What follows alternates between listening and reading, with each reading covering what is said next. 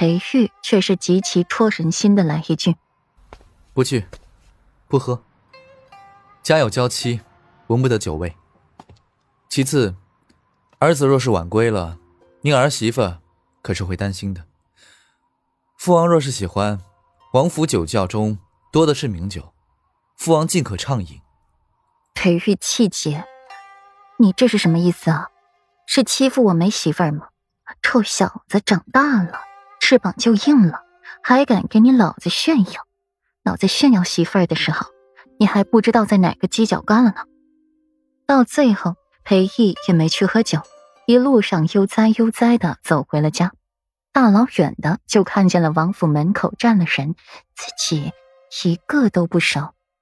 看到自己的继妃，除了心底的一些愧疚，便只剩下了淡漠。一双琉璃色的眸子淡薄情意，眸中的淡泊令人看着都觉得心悸，心慌的厉害。等到走近了，顾阮才是知道裴玉的凉薄寡淡都是随了谁。一双眸子凝了一层经久不化的寒冰，借着星辉投射出凉凉的光芒，都让人呼吸一滞，不敢去看那人的眼睛。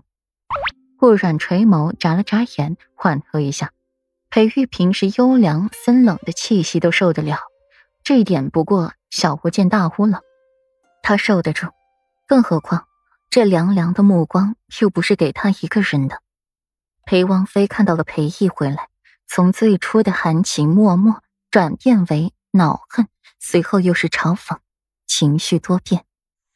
妾身见过王爷，接风喜宴已经准备好在大堂，请王爷洗漱一番，洗去风尘，前往赴宴。有劳王妃。裴毅也是简单的回应一句，仿佛就是陌生人之间的对话。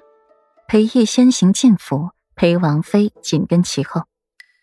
顾阮还沉浸在裴毅那凉薄的目光里，久久不敢回神。裴氏他敢怼，可公公他不敢呀。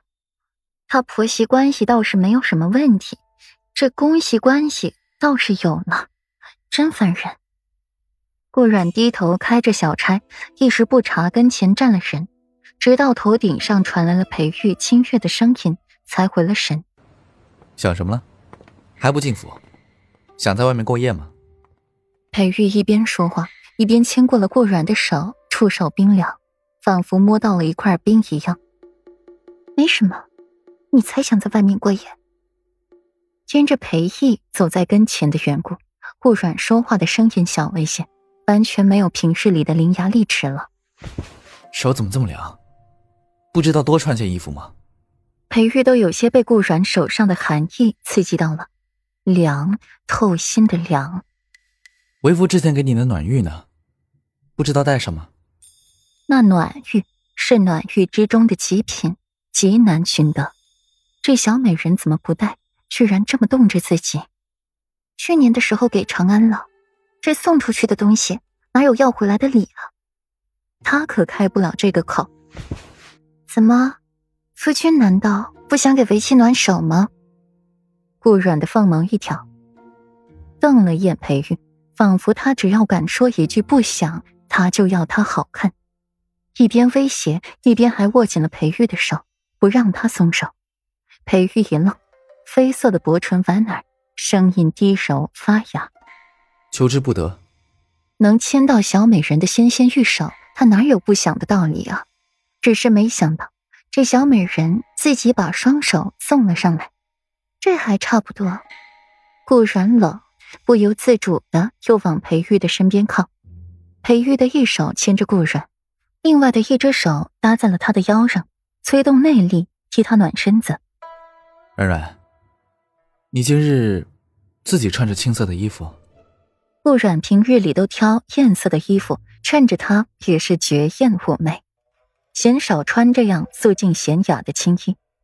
今日一穿，倒是显得她格外温软、清美如兰。每一次见，都带给了裴玉惊艳，都给他一种头一次见着顾软的感觉。这样的小美人，想让人不喜欢都不行了。嗯，不好看吗？不是都说年纪大了的男人都喜欢女子这样穿吗？顾阮低头看一眼自己的穿着，很大方得体啊，不好看吗？听到年纪大的男人，裴玉眉眼微冷，他是想穿给哪个年纪大的男人看呢？当着自己的面这么说话，这女人到底有没有把自己当夫君看呢？年纪大的男人，你想穿给哪个年纪大的男人看？穿给别人瞧，问过他的意思了吗？